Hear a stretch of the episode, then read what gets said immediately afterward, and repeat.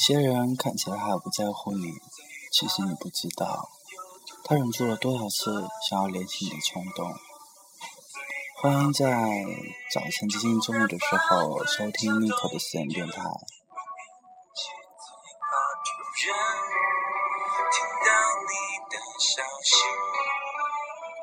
有一天凌晨，跟没有睡的几个好朋友在群里聊天，不知道怎么了，就聊到了 X 的话题。群里平时一直属于话很多、很活跃气氛的男生突然不说话了。等我们快完聊完这个话题的时候，他来了一句：“我昨天晚上还梦到他了，他还是穿着我送给他的蓝色裙子。他对我说，他想再抱抱我，然后我就醒了。”没想到这么久了，我还是会做这样的梦。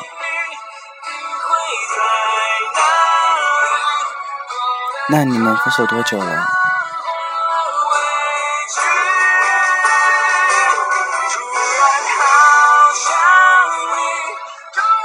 三年。后来有一天机缘巧合，我和他一起去了北京。他对我说，为了那个女生。他去了二十个城市，收集了各个地方的明信片，就因为曾经他说过一句将来他想要去的那些地方，想收集明信片。然后这件事情他至今没有让那个女生知道。今天早晨的时候在微博上看过一个这样的故事：男生分手后一直默默的关注女生的微博，直到有一天那个女生转了一条求中奖的微博。男生就偷偷的联系了卖家，用原价把东西买了下来，然后让卖家以中奖的形式艾特他。同样，这件事情他永远不会知道。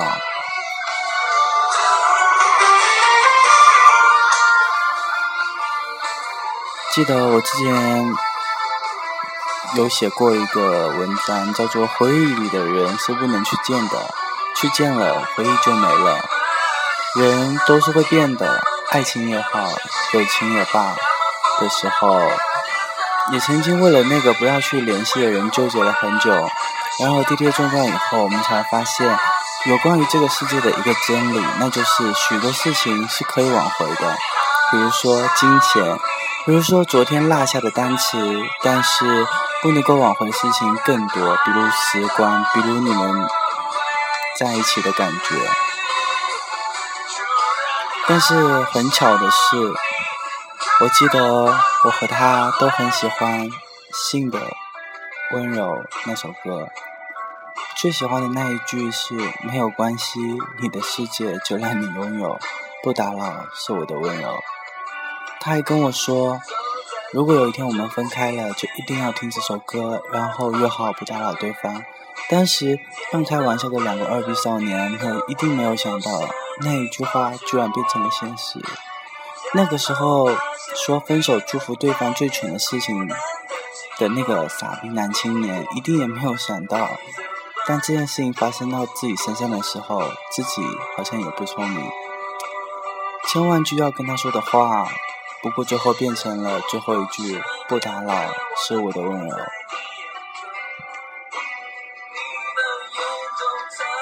你知道？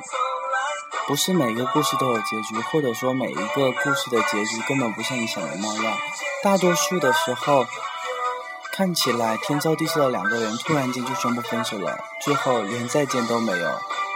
明明是互相喜欢可又猜不透对方的举动最后还是没有能够在一起直到彼此错过变成了陌生人。我的心明明是想靠近却孤单到黎明不知道不明了不想要为什么我的心那爱情的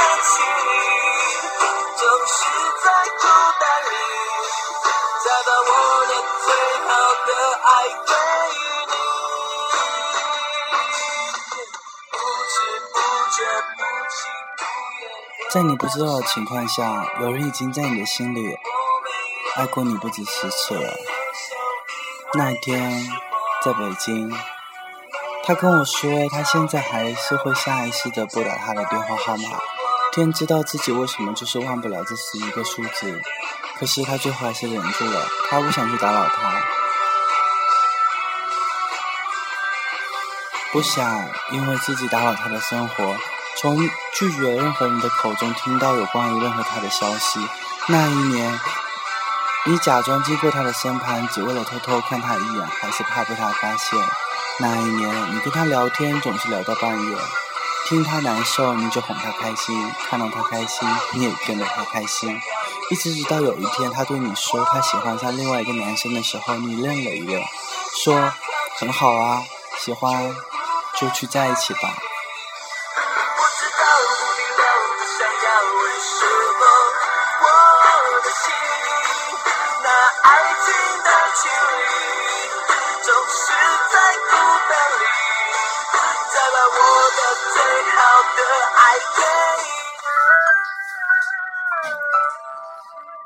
我突然觉得，那些看起来决绝果断的人，其实是想把对方放到黑名单的时候，一定应该也是哭过、难受过，才能下的那么大的决心吧。那一些分手以后还会默默关注对方的人，又不会让对方知道的人，是有多么不舍曾经的那段感情，却又不得不放弃。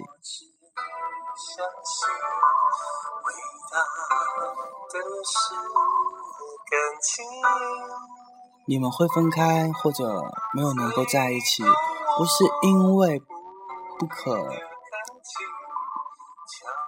以在一起，也不是因为你不好、不可爱，或者是不聪明，也不是你做错了什么，只是因为时机不对，只是因为你们的相遇只是为了和对方告别而已，只是因为你们都是这样别扭的人，别扭到永远都不会先开口，别扭到都可以硬忍着不去联系他，别扭到永远都不会让他看起来先喜欢上他，别扭到你明明谁都。喜欢，却又认为只有不打扰才是给他最好的祝福。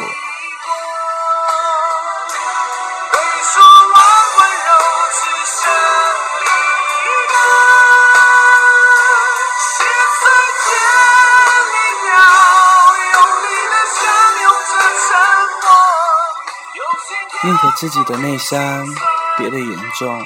也要假装不在乎，宁可假装遗忘，也不让对方知道，其实你心里没有放下过。宁可在他消失的时候，比谁都要着急的满世界的去找，也要在他出现的时候假装不经意。我常听有人说，如果那个人爱你，他就会来找你。其实他们不知道，有的时候因为爱你。因为他不知道你会不会喜欢他，所以他不会找你，不想打扰你，他不想给你增加困扰，他希望你过得更好，即使在没有他的情况下。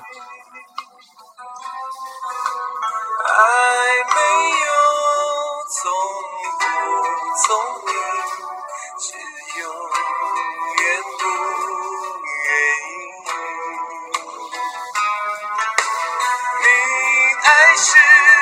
选择回去，他刺痛你的心，但你不肯觉醒。在这里要特别鸣谢一下，来自豆瓣的卢思浩同学，谢谢他的这篇文章，看起来不在乎你的人。